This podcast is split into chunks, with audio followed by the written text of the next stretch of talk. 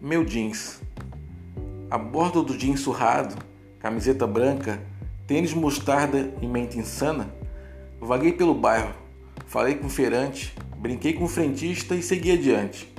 E a poesia escorreu pelos lábios, não vencia minha fome, não tinha título sem nome, e eram tantas que eu me esbaldava, me lambuzava, só escrevia e não mais parava.